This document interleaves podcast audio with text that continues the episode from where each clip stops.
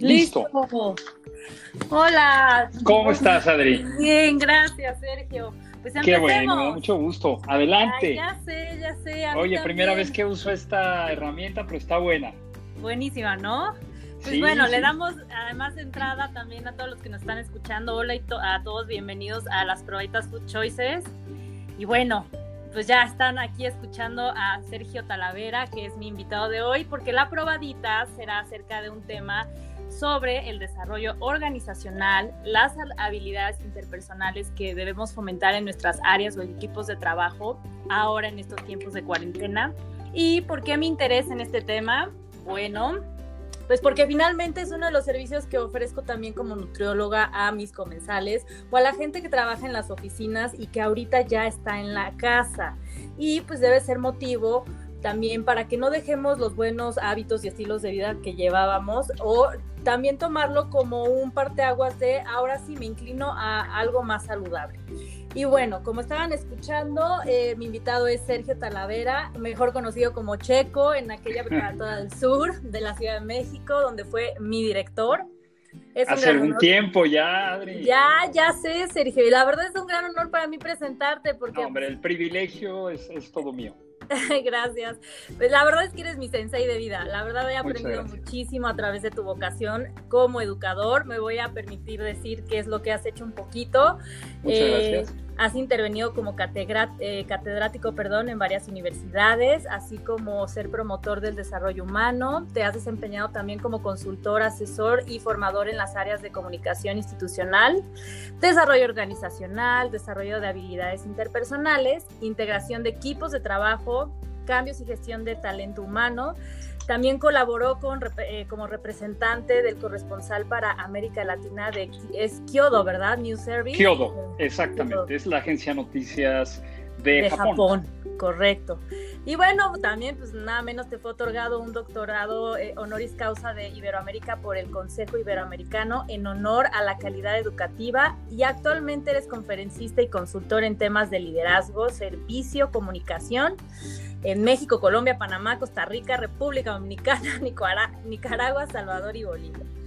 Y director de Cerebranding y autor de Carisma Management, experto en procesos humanos. Y bueno, la pregunta, ¿qué hace Checo Talavera en este podcast?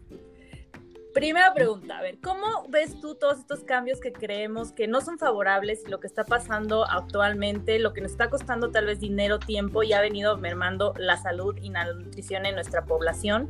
De tal forma que nos está impactando en estos estados de ánimo porque hemos tenido que aprender a trabajar desde casa sin haber desarrollado habilidades organizacionales previas. ¿Qué le dices tú a la gente que ahorita nos está escuchando y qué debe hacer en primer lugar con esta situación? Totalmente, muchas gracias por la invitación, Adri, un, gustazo estar por acá.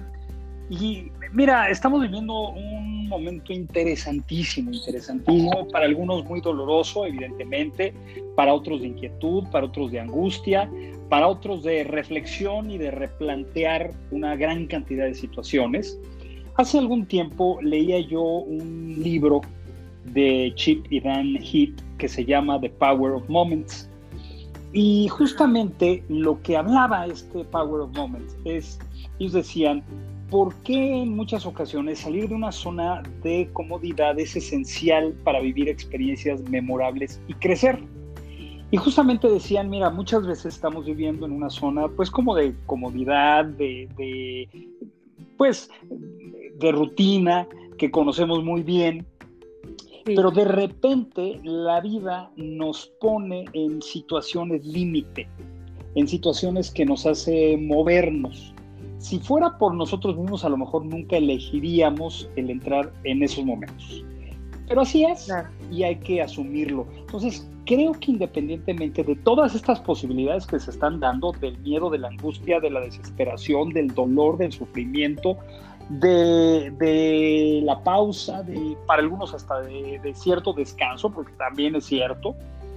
Lo que hay que entender es que estamos en uno de esos power of moments o, un momento de poder, ¿no? En donde tenemos que eh, hacer algo diferente, salir de la zona de comunidad y de conocimiento que tenemos, ¿no? De confort y entrar en esta nueva zona que es la zona del aprendizaje. Lo que justamente nos dicen ellos es, cuando sales de la zona de confort, entras a la zona de aprendizaje. Así es. Estamos justamente haciendo nosotros, aprender una nueva realidad y una nueva forma para relacionarnos y vincularnos.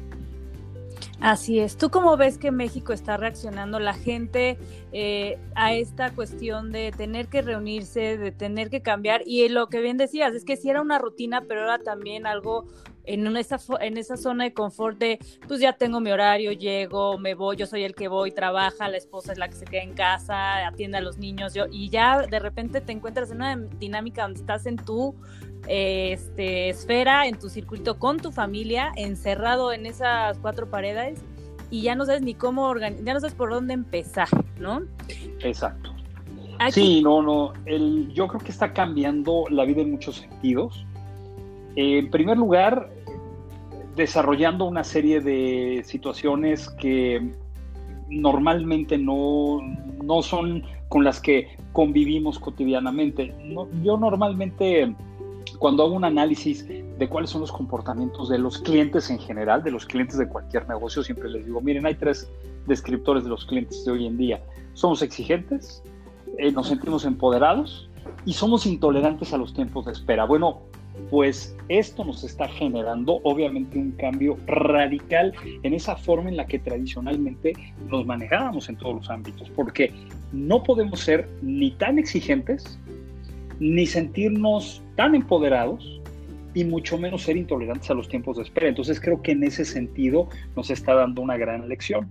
Y fíjate que además nos está trayendo, y creo que es algo que abre espacios formidables, sobre todo para actividades como la que tú realizas, porque hoy por hoy tanto la familia como el trabajo está cambiando. Yo creo que hay cinco descriptores fundamentales en, en este tiempo, ¿no? Por una parte, lo que implica confiar, porque, porque todo este tema es de, confianza. Si tú te fijas, alguien sale a la calle, se te acerca y te quieres ir.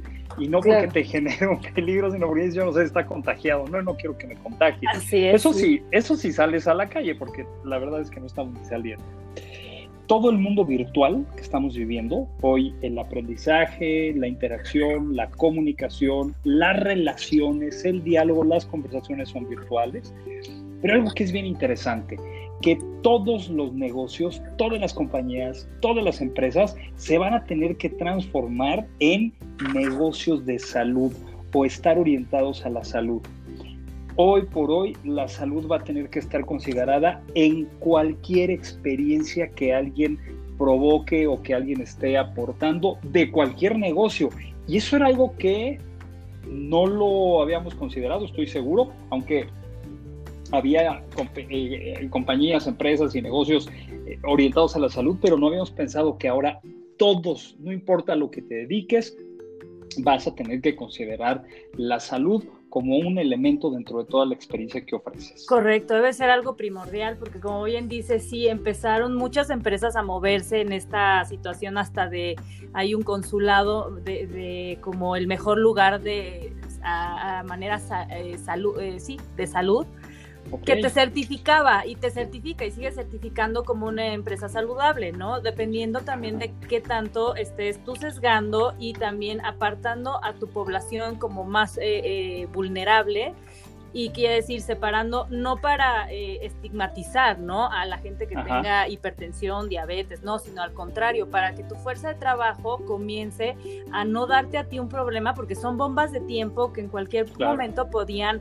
pues alguien dar un, un, susto porque le da un infarto no claro. Entonces empezaron sí a tomar estas medidas pero siento que es como muy, México viene muy rezagado a partir también de 50 años de, o pongámosles menos, 30 por lo menos años de que se, sí se avisaba y los médicos antes de, del IMSS, seguro, procuraban y decían, oigan, la forma en la que México está alimentando no está siendo la adecuada, no está haciendo lo que necesitamos para que la fuerza, el capital humano rinda como queramos, ¿no?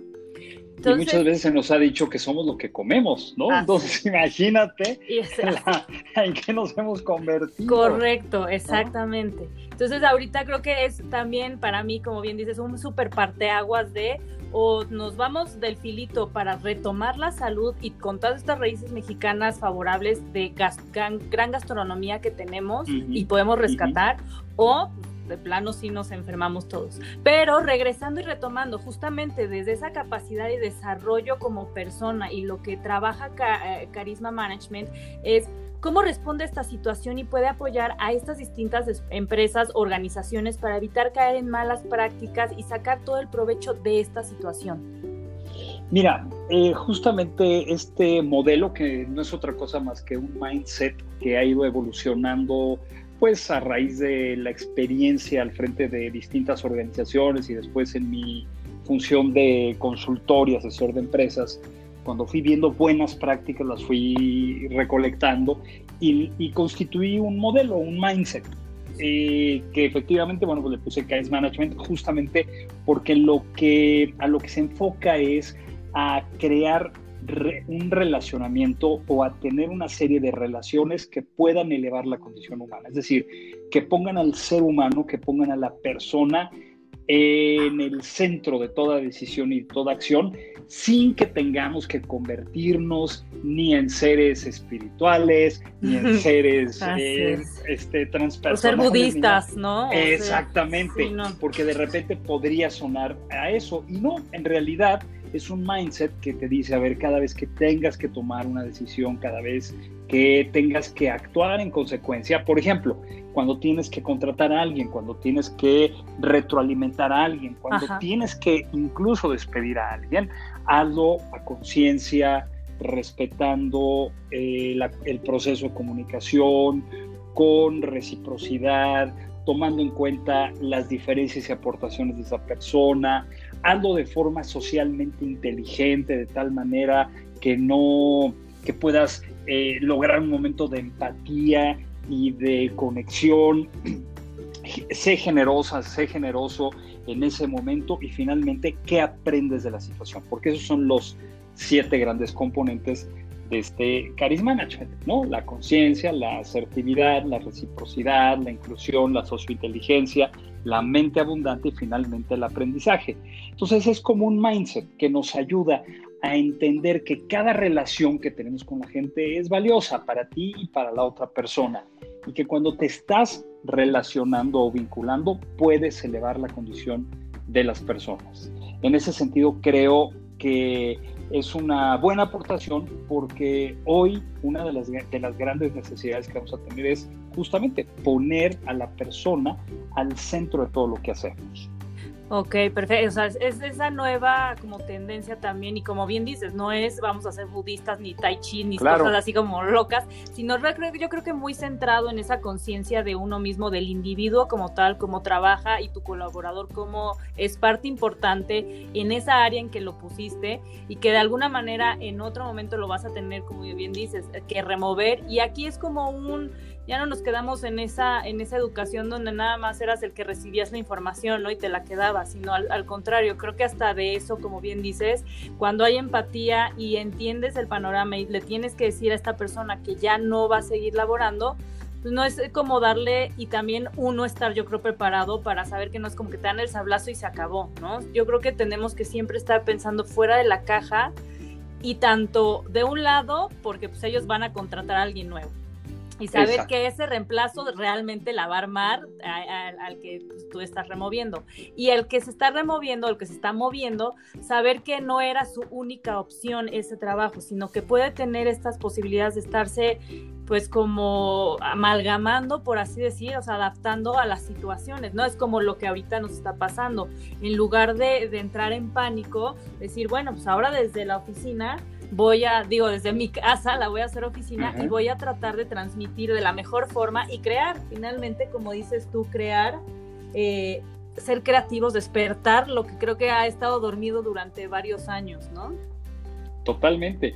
Es que mira, al final estamos viviendo en un momento emocionalmente de alteración, ¿no? Es, es algo pues que, que nos está moviendo fuertemente y el otro día, por ejemplo, eh, al lado de donde yo vivo, bueno, pues hay un departamento y en ese departamento pues se, alcancé a escuchar y no por metiche, ¿eh? sino porque no, sabes el volumen al que estaba gritando esta persona. Era el jefe, pues, de alguien y verdaderamente estaba despedazando a la pobre persona. Eh, y entonces yo decía, bueno, claro, es que sin duda alguna tuvieron alguna situación muy complicada y el tema es que está increíblemente alterado y en esa alteración está dañando la relación.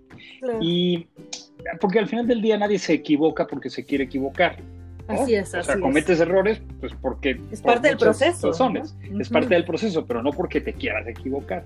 Y verdaderamente eh, parecía eh, una situación increíblemente exagerada.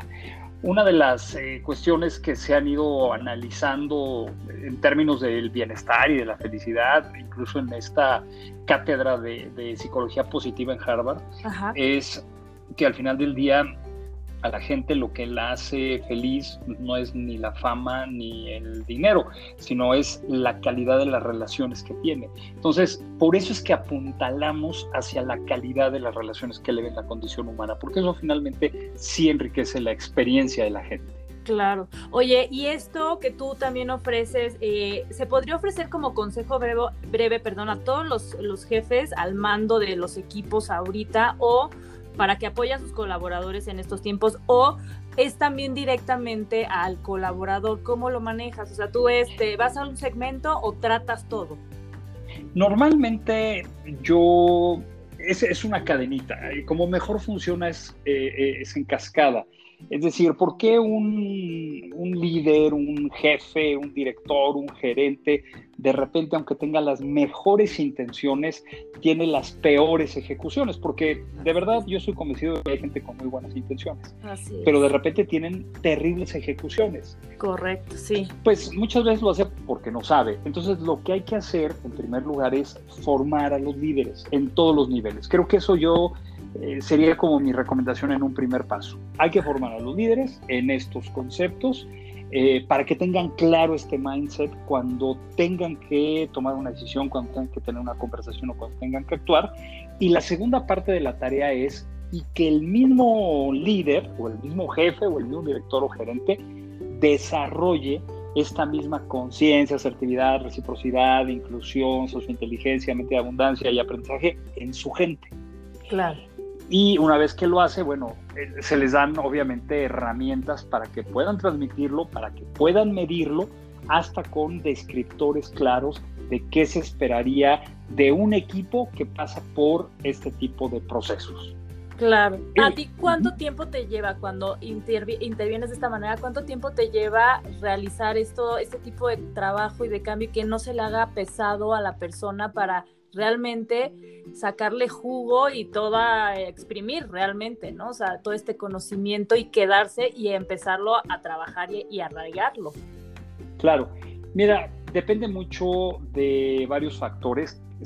normalmente trabajamos como un eh, tailor made, un traje a la medida, en donde se analiza el tamaño de la organización, el número de líderes, el número de equipos, el tiempo disponible para toda la formación, el cocheo y por supuesto también el, hasta el presupuesto, ¿no? Porque bueno, hay que considerar todos los aspectos, ¿no? Porque si no, algunos proyectos se quedan a la mitad y creo que a veces eso es peor.